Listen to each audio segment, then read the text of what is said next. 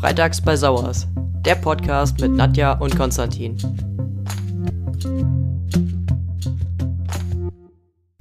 Herzlich willkommen zu einer neuen Folge bei Freitags bei Sauers.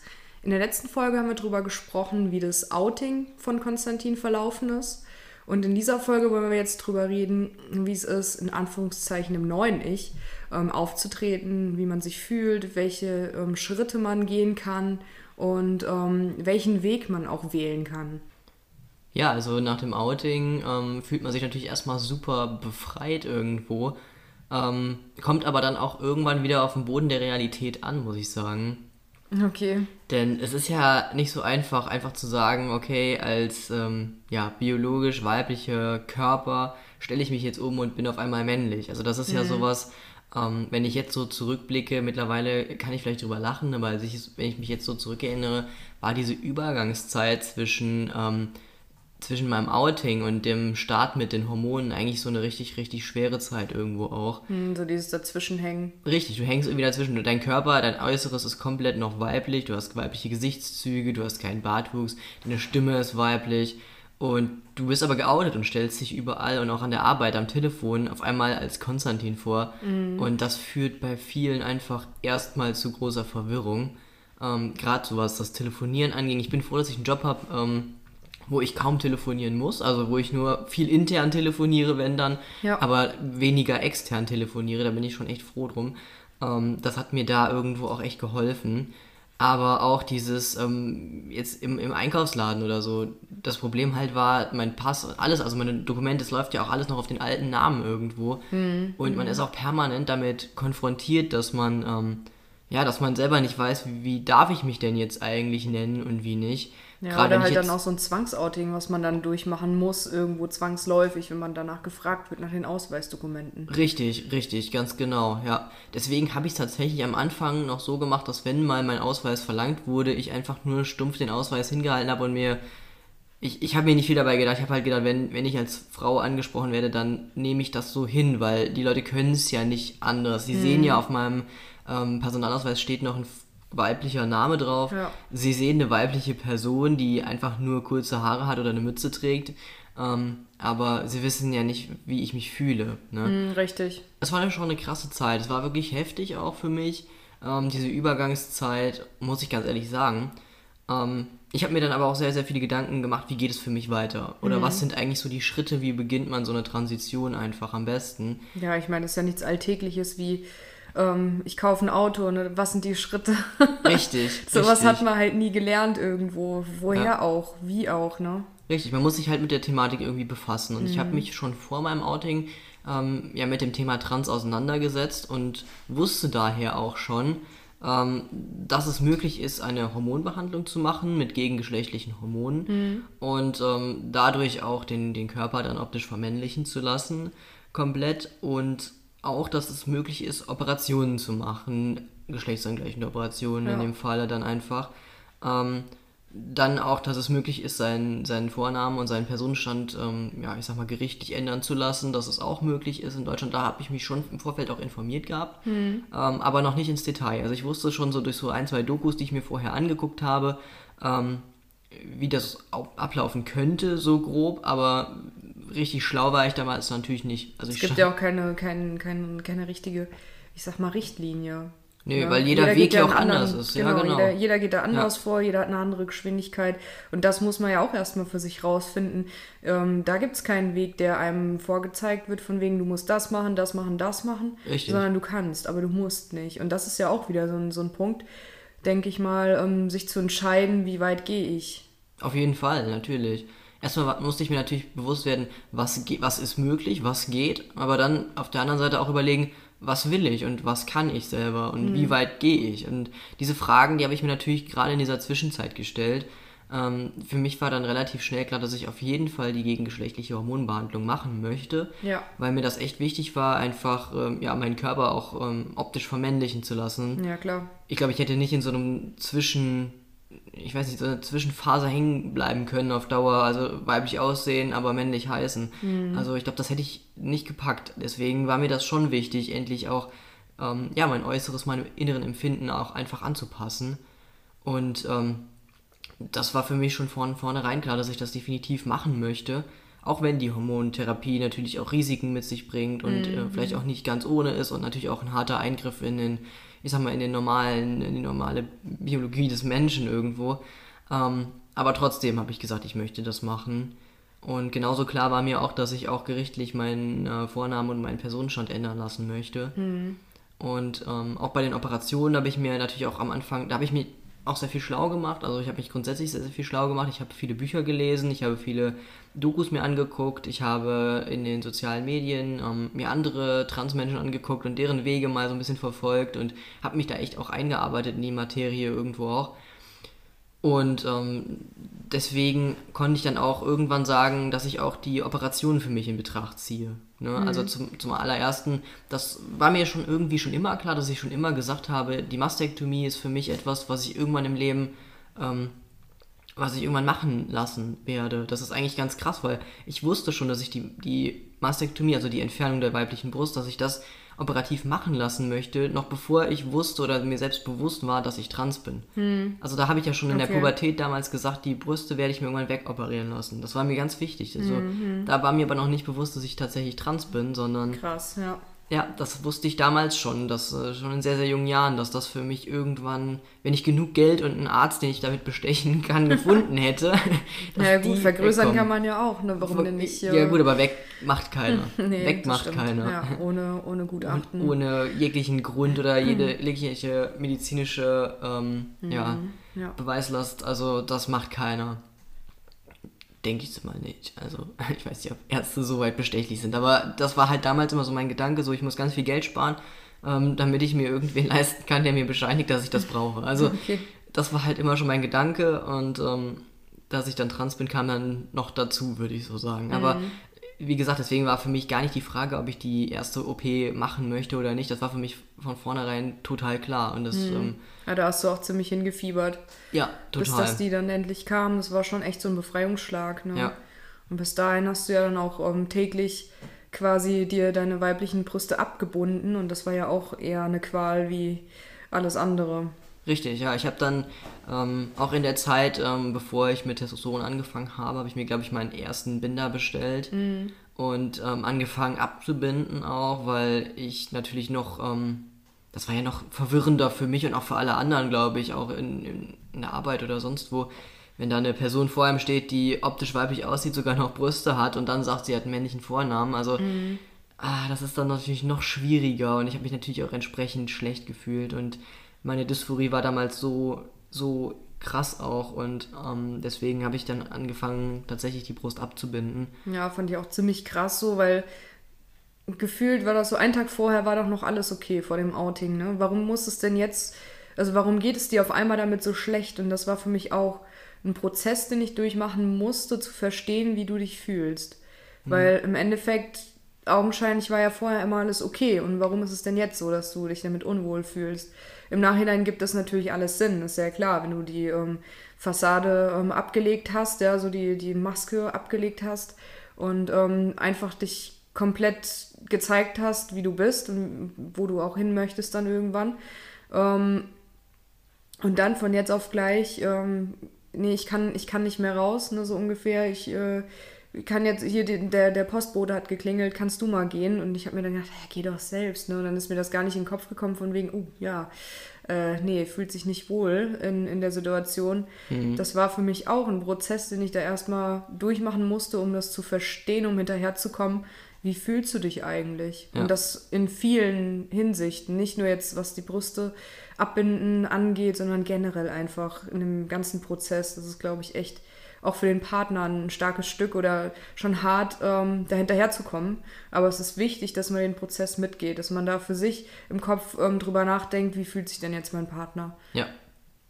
Ich weiß auch noch in der Anfangszeit, gerade so auch nach dem Outing, ich sag mal bis Testo ungefähr, hm. da warst du ja wirklich noch so, dass du von dem Thema nicht, also wirklich nicht viel wissen wolltest. Du wolltest mit mir über wenig reden, du wolltest auch mit mir nicht viel teilen, was das alles anging, weil ja. ich war natürlich so, dass ich dann auch ganz viele, ja, ganz viele Infos mir irgendwo, wie ich schon gesagt habe. Aufgesaugt hast du das alles genau, geholt habe, ja. ja. alles aufgesaugt habe, was andere berichten und Mhm. was es für Möglichkeiten gibt und wie das alles funktioniert. Und Mhm. für mich war das so, wow, das könnte, das könnte meine Zukunft werden, das könnte jetzt, Mhm. das könnte mein richtiger Weg einfach werden.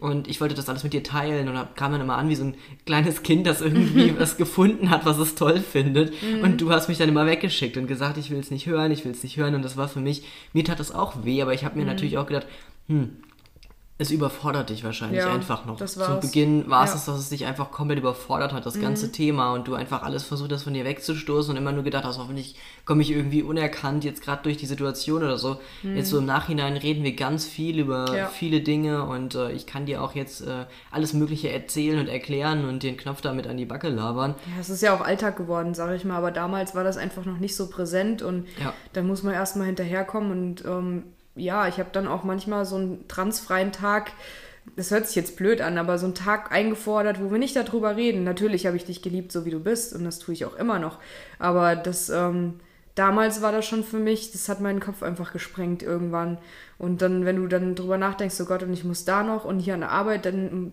ständig, wenn noch das Outing zum Beispiel nicht durch war, musst du dann auch irgendwie drumherum reden vielleicht, weil es unangenehm ist. Dann, man will ja nicht lügen, Ja. aber man will es nicht vorwegnehmen. Und das waren einfach so viele unangenehme Situationen, weil man spricht ja zwangsläufig, oder in der Regel ist es ja so, dass man auch in der Arbeit mit Arbeitskollegen so über private Dinge manchmal so redet. Ja. Ähm, natürlich nur in Pausenzeiten. Ähm, ähm, und dann muss man schon gucken, dass man dann äh, aufpasst, was man sagt. Und das war schon ultra anstrengend, fand ich. Ja.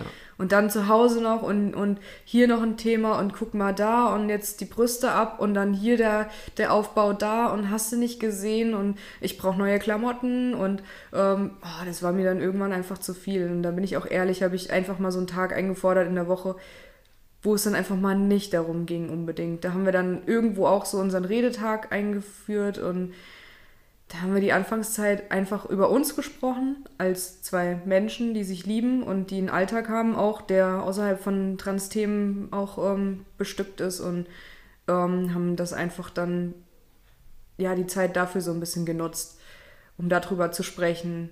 Und das hat sich dann aber irgendwann auch gelegt. Ich meine, irgendwann muss man sich damit auseinandersetzen und ähm, dann kommt man auch irgendwann zu dem Punkt, wo man dann hinterhergekommen ist mit den Gedankengängen und ähm, sich mit dem ganzen Thema natürlich auch identifizieren kann. Und wenn nicht, ich glaube, dann ist man an der falschen Stelle. Ich glaube, wenn man mit dem Thema gar nicht warm wird oder gar nicht ähm, damit klarkommt, dann, dann ist es eh zu spät. Also dann, ja, braucht man auch gar nicht weiter da dran zu arbeiten. Aber im Endeffekt ist es wichtig, dass jeder seine Zeit hat für sich. Ja, definitiv. Ich hatte ja auch von Anfang an, habe ich ja auch zu dir ganz offen gesagt, ähm, das habe ich glaube ich beim Outing schon gesagt gehabt, ähm, dass wenn du das nicht kannst und du sagst, du gehst, dann ist das in Ordnung und das darf auch danach noch passieren. Das darf auch, ähm, das kann auch noch in Zukunft passieren. Man weiß es ja Eine nicht. Garantie ne? gibt es für Eine nichts. Garantie gibt es für nichts, aber ich habe dir das einfach immer offen gelassen und habe immer gesagt, ich kann das gut akzeptieren und verstehen, wenn du sagst, hey, sorry, aber ich kann es einfach nicht und ich stelle mir mein Leben eigentlich mit einer Frau vor und möchte das lieber haben, dann ist das was, was ich absolut verstehen kann an, an deiner Stelle, weil ich genau weiß, dass du auch Frauen toll findest und damit ja auch eigentlich so kein Problem habe. Ja. Ähm, deswegen, also ich habe dir natürlich damit auch schon einiges, äh, was heißt aufgebrummt im Leben mit meiner Transition, aber ähm, deswegen habe ich halt auch immer offen kommuniziert, wenn du merkst, es geht nicht mehr, dann setzen wir uns zusammen und dann finden wir da eine Lösung und wenn das nicht weitergeht mit uns beiden, dann ist das auch kein Problem, aber wir kriegen das trotzdem auch dann noch irgendwie so hin, dass man äh, alles, äh, ja, ich sag mal, sich einig ist und am Ende sich auch dann in, in Frieden trennen kann. Und das war mir auch immer wichtig, aber ich muss auch ehrlich sagen, ich habe das erste halbe Jahr nach meinem Outing habe ich tatsächlich immer wieder Angst auch gehabt, dass du gehen könntest. Also natürlich ist das sowas, was mitgeschwungen ist die ganze Zeit. Ja. Ähm, auch wenn ich dir immer gesagt habe, ich lasse dir das offen und du kannst natürlich selbst entscheiden, bleibe ich, gehe ich, was auch immer.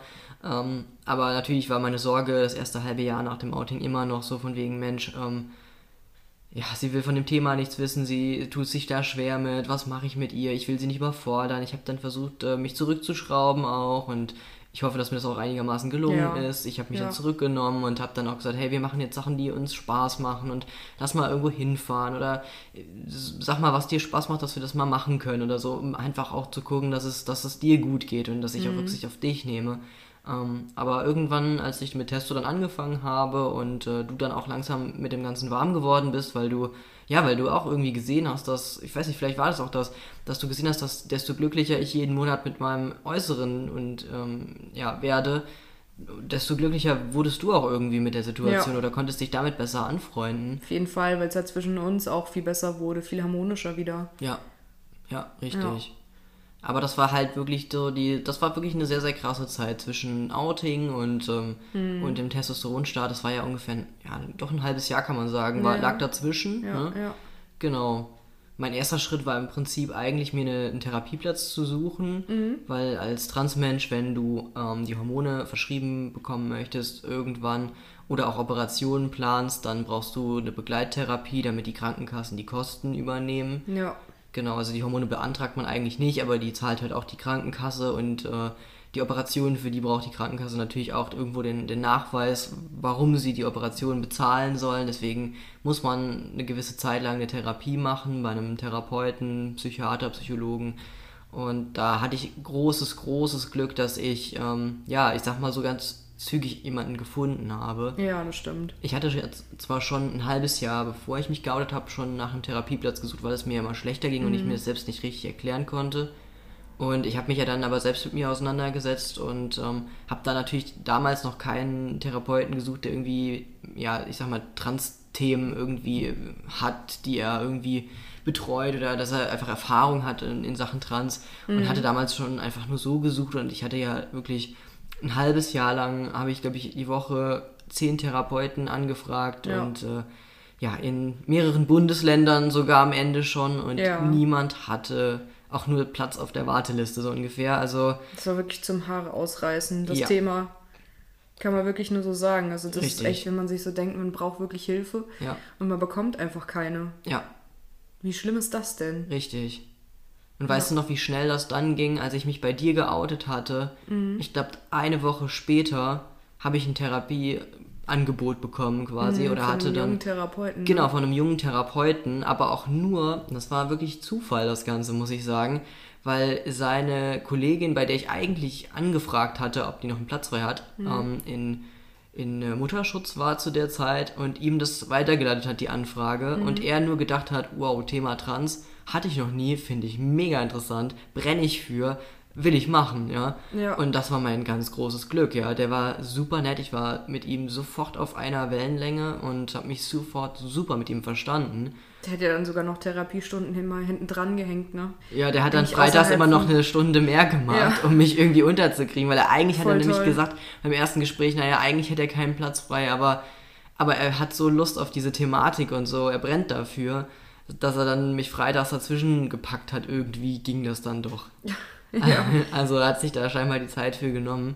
Und ähm, er hat sich sehr viel Zeit auch genommen. Also er hat sich selbst sehr, sehr gut in die Thematik eingearbeitet. Also ich habe ihm am Anfang erstmal alle Bücher, die ich gelesen habe, so gut wie mitgenommen und mitgegeben. und äh, er musste Dokumentationen gucken und er musste sich ins Thema einarbeiten. Das hat er schön brav gemacht. Jedes Wochenende ist er aber draufgegangen. Ich bin froh, dass er mit seiner Freundin noch zusammen ist. Jedes Wochenende irgendwie irgendwas nur wegen mir recherchiert hat. Nein, aber das war schon wirklich, also das war wirklich eine tolle Therapie, muss ich sagen. Und am Anfang klang das immer so ein bisschen so, naja, du musst diese Therapie machen, weil sonst kriegst du ja nichts, du brauchst ja die Schreiben am Ende, dass dein Therapeut das befürwortet, die OPs, die, das Testosteron oder sonst was. Und ähm, am Anfang war das so ein bisschen, naja gut, ich muss halt dahin gehen Ja, so ein Zwang. so, ja, es kam wie ein Zwang rüber, aber in der Therapiezeit hat sich das dann so entwickelt, dass ich das einfach, ich fand das toll, dahin zu gehen. Mir hat das Spaß gemacht. Ich bin sehr gerne hingegangen. Ich war am Anfang wöchentlich bei meinem Therapeuten, auch um ihn einzuarbeiten. Also Ja. ich war ja dann zu dem Zeitpunkt schon Profi auf dem Gebiet und kannte mich schon gut aus und habe ihm dann Einweisungen gegeben, Ja, was er mir alles machen informierst muss. über Ja. Themen, dann natürlich äh, tausendprozentig. Wenn ich mich bei was informiere, dann äh, tagelang, stundenlang sieht man mich nicht mehr, genau. Und ähm, ja, das habe ich dann auch mit ihm gemacht und habe ihm dann auch entsprechend die Einweisungen für Transmenschen gegeben. Mhm, und das, das Benutzerhandbuch. Das Benutzerhandbuch, ja gut, so einfach geht es ja nicht, Nein. aber ähm, er hat sich da wirklich eingearbeitet und hat das auch wirklich sehr, sehr gut gemacht. Also er ist da wirklich ja, ein Mensch für gewesen, der, den man auch dafür nehmen konnte. Mhm. Ähm, der hatte das gewisse Feingefühl, der hatte das gewisse, ja, der wusste ganz genau, wie er Sachen auch, ähm, ja, sagen kann oder auch rüberbringen kann, ohne dass er er mich verletzt hätte oder mhm. wie auch immer. Und äh, auch seine gezielten Fragen, die waren manchmal so, dass man sich gedacht hat, warum fragt der mich dann und dann sowas eigentlich oder warum fragt der mich das so, so komisch irgendwie und dann hast du aber automatisch geantwortet und dann war das irgendwie klar, dass der da in deinem Unterbewusstsein irgendeine Schraube gelöst hat in dem Moment. Das war schon echt so, mhm das fand ich manchmal schon echt krass so. Also der hat jetzt keine intimen Fragen gestellt, sondern einfach so, so Sachen, wo man die zum Selbstreflektieren unendlich anregen. Ja, einfach. was auch sehr wichtig ist in dieser Phase, einfach, dass man ähm, zu sich findet, aber auch sich selbst treu bleibt, dass man sich nicht verstellt unnötig, um irgendwie einer anderen Rolle wiederum gerecht zu werden. Richtig. In die ja. man sich dann vielleicht reinpresst, sondern, also ich hatte auch so das Gefühl, du warst, glaube ich, so ziemlich ich weiß jetzt nicht, kann es jetzt nicht richtig beurteilen, aber gefühlt so der glücklichste Patient von deinem Therapeuten. Ja, wahrscheinlich. Welcher Mensch geht schon zur Therapie, weil es ihm gut geht? Ja, ne? du warst also, immer froh, wenn du hinkonntest ja. eigentlich. Ja. Ich hatte immer gute Laune, ja. mir es gut. Geheult habe ich auch nie. Ich hab immer, das ist das, er hat auch immer, das fand ich auch immer lustig, am Anfang hat er immer gefragt, ähm, wie es mir geht. Und da habe ich immer gesagt, mir geht's super, mir geht's blenden, mir geht's hervorragend. Jedes, jedes Mal, wenn ich hingegangen bin, ja. ging es mir ja eigentlich auch besser, weil mhm. ich war ja geoutet, die ersten Schritte liefen an, ich Therapieplatz hatte einen gefunden. Therapieplatz gefunden. Ich hatte irgendwann, ging das ja auch dann mit der Vornamens- und Personenstandsänderung los und auch mit, dem, mit den Hormonen los. Und ich habe immer mhm. jedes Mal gesagt, mir geht's super, mir geht's richtig gut. Und mhm. dann hat er immer gesagt, Mensch, Sie sind der einzigste Patient, den ich am Tag habe, der das sagt. eigentlich äh, ja. ist das überflüssig, die Therapie, aber irgendwie war sie es nicht. Also sie war mhm, wirklich eine Bereicherung, muss ich sagen. Ich habe da sehr viel gelernt. Ich bin sehr viel, ähm, ja, ich habe sehr viel mitgenommen. Ich bin selbst jetzt sehr viel selbstreflektierter in meinem Leben und mit mir selbst und ähm, ja ganz anders kann ich jetzt auch mit meinen Gefühlen umgehen und so. Das habe ich ja alles irgendwo auch gelernt, ein Stück weit. Mhm. Wir haben manchmal auch nur da gesessen und haben dann, weiß ich nicht, irgendwann hat er mal so ein Kartenspiel für Psychologen mitgebracht, das war auch ganz interessant. Manchmal saßen wir auch da und haben einfach nur dummes Zeug geredet, aber da hatten wir halt nichts anderes dann, worüber wir reden konnten. Mhm. Das war halt eher zum Ende hin, war das dann wirklich nur noch so, dass ich dann hingegangen bin, um meine Stunden irgendwo abzusitzen, möchte ich es jetzt gar nicht mal nennen, sondern um einfach halt die Zeit irgendwie ja, auch irgendwann rumzubekommen, weil mir ging es zum Ende der Therapie echt super gut. Ja, der und Weg war ja dann auch irgendwo geebnet oder, oder gelegt. Also es war ja dann wirklich, ich ja. sag mal in Anführungszeichen, so eine Pflichtveranstaltung. Ja.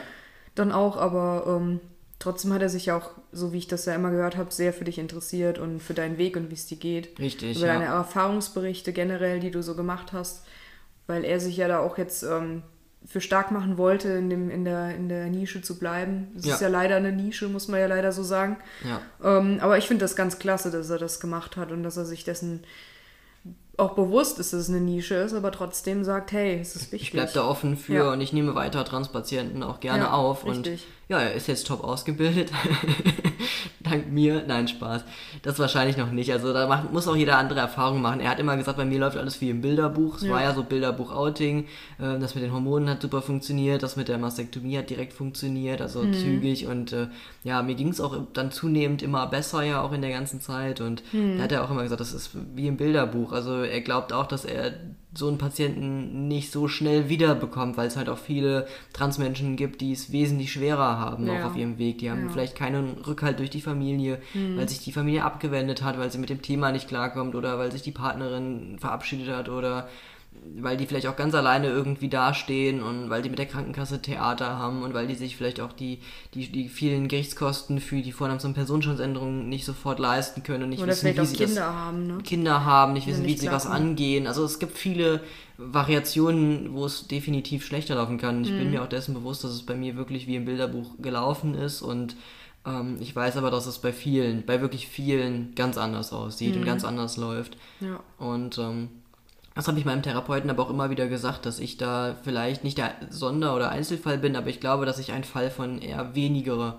Leuten bin, denen, denen es einfach alles so, bei denen es läuft wie in Butter, ja. Also Deswegen Ja, ja, klar, richtig. habe ich ihm ja. das auch immer so vermittelt, aber das war ihm auch klar und das ist auch in Ordnung. Und ich bin mal gespannt. Also ich bin mit ihm noch weiter in Kontakt und Mhm. äh, schicke ihm immer mal was äh, an Texten oder wenn ich wieder eine Erfahrung nach einer OP hatte oder so und äh, Genau. dass, äh, dass ich ihn immer auf dem Laufenden halte. Aber grundsätzlich muss ich sagen, war die Therapie für mich. Ähm, am Anfang habe ich wirklich gedacht, das ist eine Pflichtveranstaltung und zum Ende hin, also jetzt so oder so rückblickend im Nachhinein, muss ich ehrlich sagen, finde ich das toll und ich finde das auch gut, dass Transmenschen diese Therapie machen müssen, sollen von den Krankenkassen aus. Ich finde das absolut richtig so, weil ich denke auch, dass sich viele vielleicht am Anfang auch noch unsicher sind. Ich war mir am Anfang sehr sicher, also ich war mir zu 1000 Prozent sicher, dass ich trans bin und dass ich diesen Weg auch definitiv gehen möchte.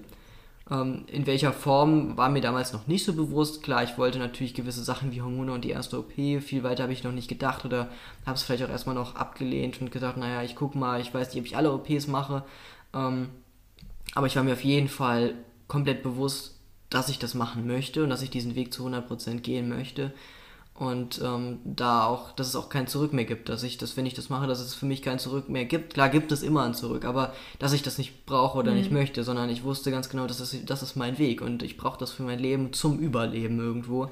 Weil, wie gesagt, wenn ich die, den Weg nicht gegangen wäre, dann gäbe es mich heute nicht mehr. Dann äh, wäre das nicht mehr lange gut gegangen und dann hätte ich wahrscheinlich ähm, doch mein Leben vorzeitig beenden müssen. Oder was heißt beenden müssen, aber beendet. Ja, richtig. Ja. Also deswegen war das für mich schon so, dass ich gesagt habe, der Transweg ist für mich der einzige Weg zu überleben und glücklich zu werden auch. Ja. und ich zu werden. Ne? Also einfach nur Genau. endlich kann mein inneres Empfinden als der Mensch leben, der eigentlich schon von Geburt an war. Und äh, die Hülle ändert sich einfach nur. Es ist ja wirklich nur so, dass man den Körper dann einfach anpasst oder angleicht. Ja. Mehr- Oder auch teilweise vielleicht auch den Charakter ein bisschen feilt, je nachdem. Aber da reden wir wann anders nochmal in Ruhe drüber, was das Testosteron so alles mit mir angestellt genau. hat da in der noch ganzen eine Zeit. Sonderfolge. Ja, da muss man nämlich weiter ausholen, glaube ich. Das stimmt, ja. Ja.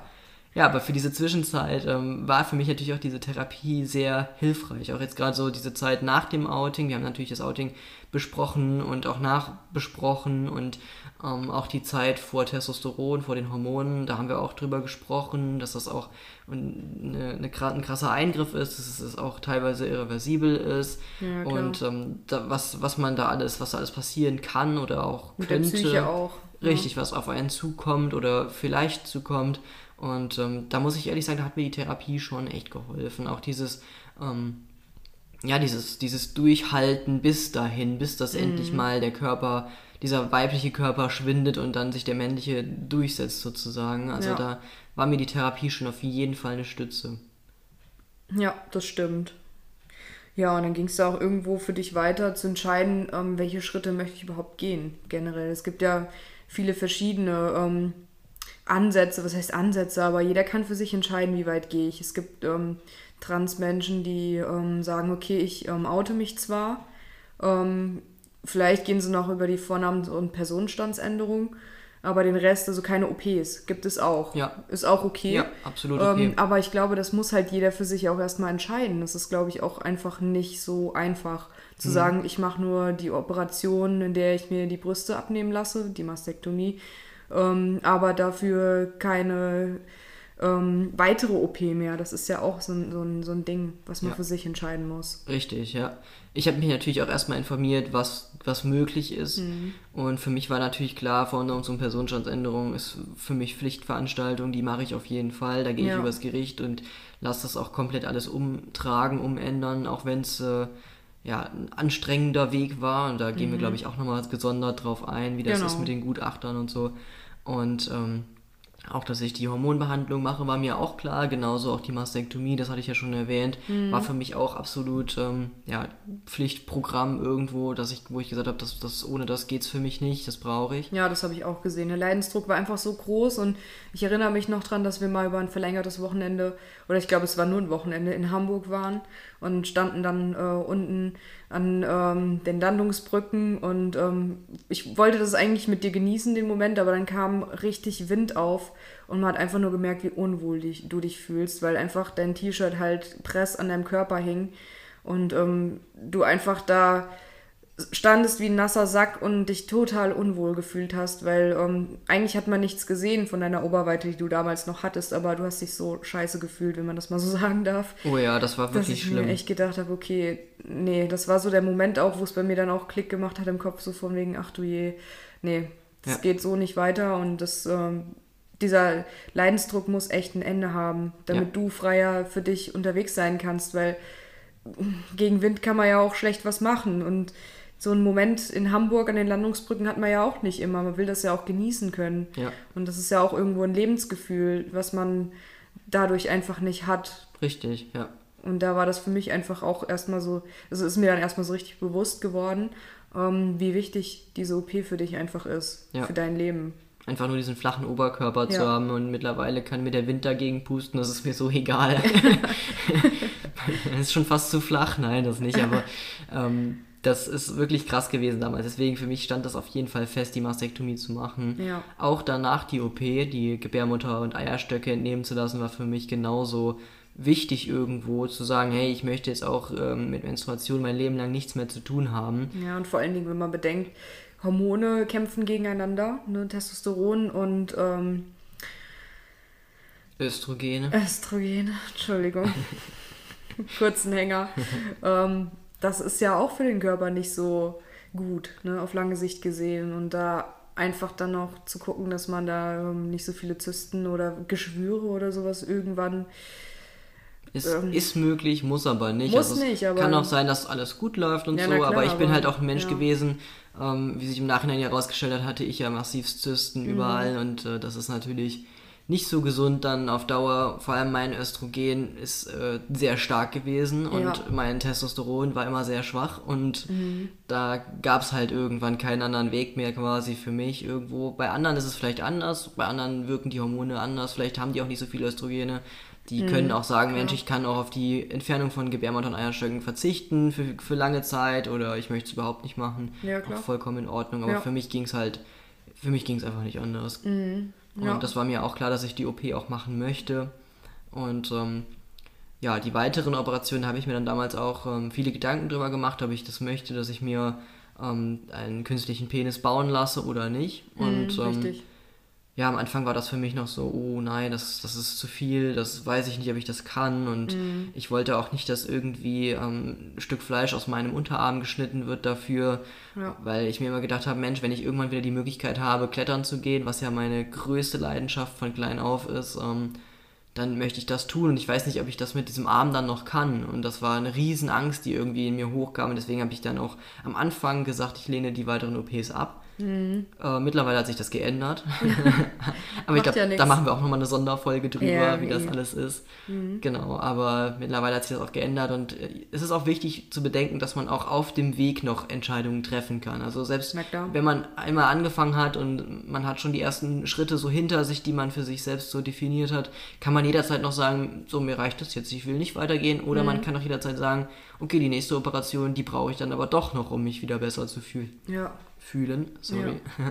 Und ähm, da ist aber jeder frei in seiner Entscheidung. Deswegen ist es immer interessant, wie andere ihren Weg gehen, aber man darf nie vergessen, dass der eigene Weg immer anders abläuft. Also es Ja, ist man einfach selbst so. muss sich wohlfühlen in seinem Körper und ähm, wenn dazu dann ein Penis notwendig ist, dass man sich komplett fühlt oder man keinen braucht, um sich komplett und wohl zu fühlen, dann ist das vollkommen okay. Richtig. Und das ist wichtig, dass man für Ja. sich diese Erkenntnis zieht, sich nicht irgendwie durch andere belabern lässt, ja, in irgendeine Ecke drängen lässt, von wegen, ah ja, ne, musst du aber, musst du gar nicht. Ne? Richtig. Ganz einfach. Genau, alles, alles kann, nichts muss. Das ist Ja. die beste Be Beschreibung für den Transweg eigentlich, weil niemand muss zwangsläufig irgendwas machen. Mhm. Ne, niemand muss äh, Vorname und Personenstand ändern lassen. Das ist nichts, was man machen muss. Ja. Ähm, man muss die Therapie nicht machen, wenn man natürlich danach auch keine OPs und kein Testosteron oder keine Hormone nehmen möchte, muss man auch keine Therapie machen. Es gibt auch welche, die sich einfach nur outen, aber ansonsten keine weiteren Schritte machen. Es gibt welche, die gehen die ersten Schritte, die vielleicht auch eine Operation machen, aber weiter nicht gehen, absolut in Ordnung. Auch das sind ganz normale Menschen, die einfach auch genauso ja, akzeptiert werden müssen, wie sie, wie sie sind und wie sie leben. Also es ist jeder Mensch ist individuell und das ist einfach so wichtig und jeder Weg ist individuell. Mhm, ob das richtig. jetzt von einem Cis-Menschen der Weg ist oder ob das von einem Trans-Menschen der Weg ist. Ähm, jeder sollte so akzeptiert und toleriert werden, wie er lebt und wie er leben möchte. Ganz Genau. einfach. Ich denke auch einfach, dass die Gesellschaft viel offener und toleranter werden muss. Das ist einfach noch nicht genug getan. Wir sind jetzt am Anfang des Umbruchs. Und das wird noch viele, viele Jahre dauern, bis dass wir da in der Hinsicht toleranter und akzeptanter, akzeptierender in der Gesellschaft werden. Das hätte jetzt so schön gepasst. Ja.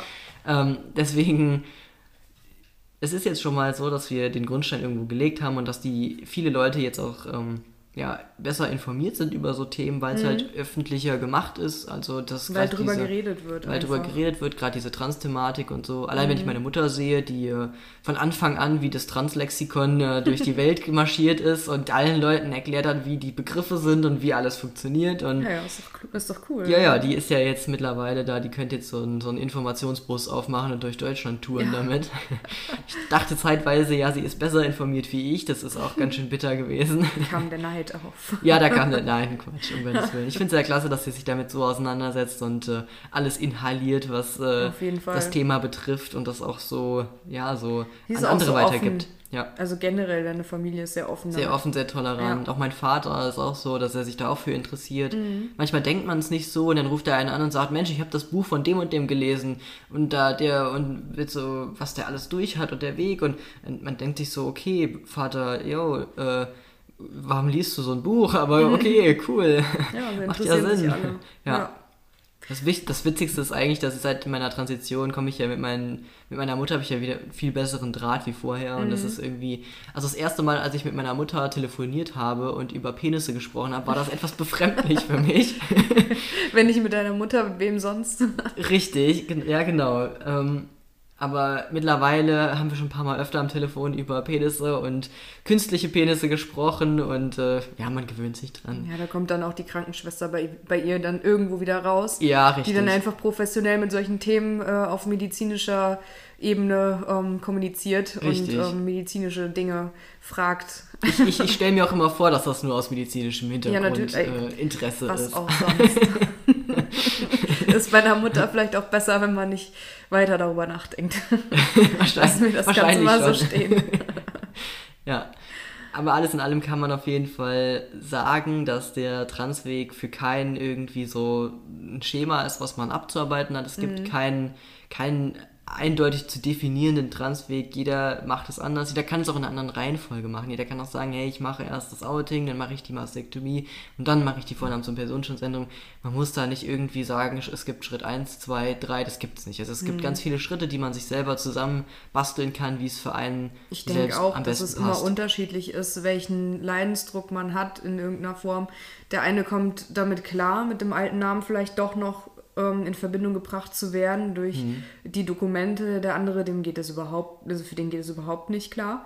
Ja. Ähm, Gerade auch so im Krankenhaus, ne? je nachdem, wenn du dann die OPs machst, kann es ja auch sein, dass man damit nicht zurechtkommt, wenn man dann äh, in eine Klinik kommt, die vielleicht nicht transerfahren ist, die dann halt eben nicht ähm, deinen neuen Namen benutzt, sondern einfach den Namen, der in den Dokumenten steht. Ich denke, das ist da auch individuell zu betrachten. Das muss jeder für sich entscheiden. Und das ist dann auch der richtige Weg, den man für sich wählt. Das ist am wichtigsten. Ja. Und da sollte man nicht auf andere hören. Natürlich sollte man Risiken abklären immer und sich dessen bewusst sein. Alles hat irgendwelche Folgen äh, oder kann zumindest auch ähm, irgendwelche Risiken mit sich bringen. Das ist immer ganz wichtig, auch sich zu informieren.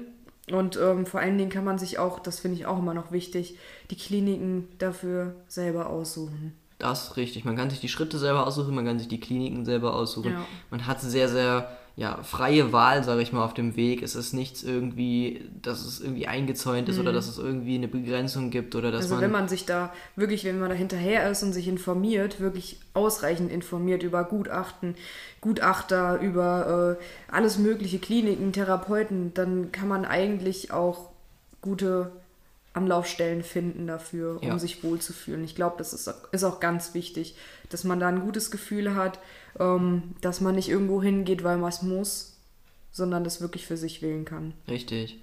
Jetzt fällt mir gerade noch ein, das wollte ich auch gerne noch erwähnen, wenn jetzt jemand am Anfang steht und ähm, ich weiß, am Anfang ist es einfach so, dass man noch komplett überfordert ist. Man mhm. guckt da, man öffnet da so einen Spalt von der Tür und dahinter ist das heillose Chaos und man weiß gar nicht, was geht ab und wo muss ich hin und was passiert jetzt und was ist, wenn ich in diese Tür eintrete und mhm. was kommt auf mich zu und was sind die Schritte und äh, wie ist es jetzt richtig, was ist falsch und man weiß wirklich am Anfang ist man, steht man da und ist einfach noch total unbeholfen und ja. überfordert mit allem.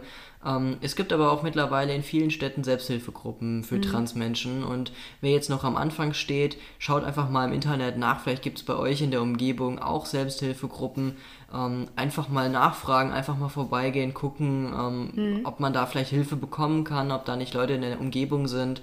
Und ansonsten, wie gesagt, ihr dürft auch uns immer jederzeit gerne kontaktieren, entweder bei Instagram. Ja Freitags bei Sauers ist unsere Seite oder auch auf meiner persönlichen Seite bei Instagram. Das ist ähm, Konstantin-FTM und da könnt ihr mich auch gerne jederzeit kontaktieren.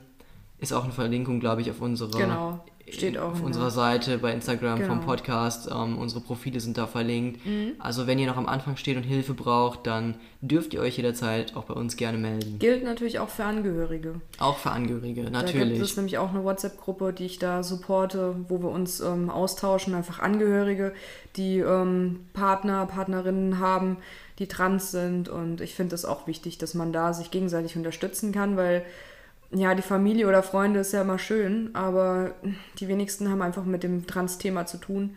Und da finde ich es auch ganz wichtig, dass man sich da gegenseitig mal aufbauen kann, auch wenn es mal irgendwie schwierig ist oder sich austauschen kann. So ein bisschen, wie, wie geht ihr mit dem Weg um oder wie, wie läuft es bei euch? So einfach total entspannt in so einem Safe Place sich bewegen kann. Also da haben wir auch eine Möglichkeit auf jeden Fall. Genau, wir haben für alle für alle Möglichkeiten. Also wenn ihr am Anfang steht, wenn ihr selber trans seid, wenn ihr Hilfe benötigt, wenn ihr Angehörige seid, wenn ihr Partner oder Partnerin seid von einem Transmenschen und da Hilfe benötigt. Oder auch wenn ihr einfach interessiert seid am Thema, ihr dürft uns jederzeit gerne auf Instagram kontaktieren. Sehr gerne. Danke fürs Zuhören. Danke fürs Zuhören und wir freuen uns, wenn ihr beim nächsten Mal auch wieder reinhört. Genau.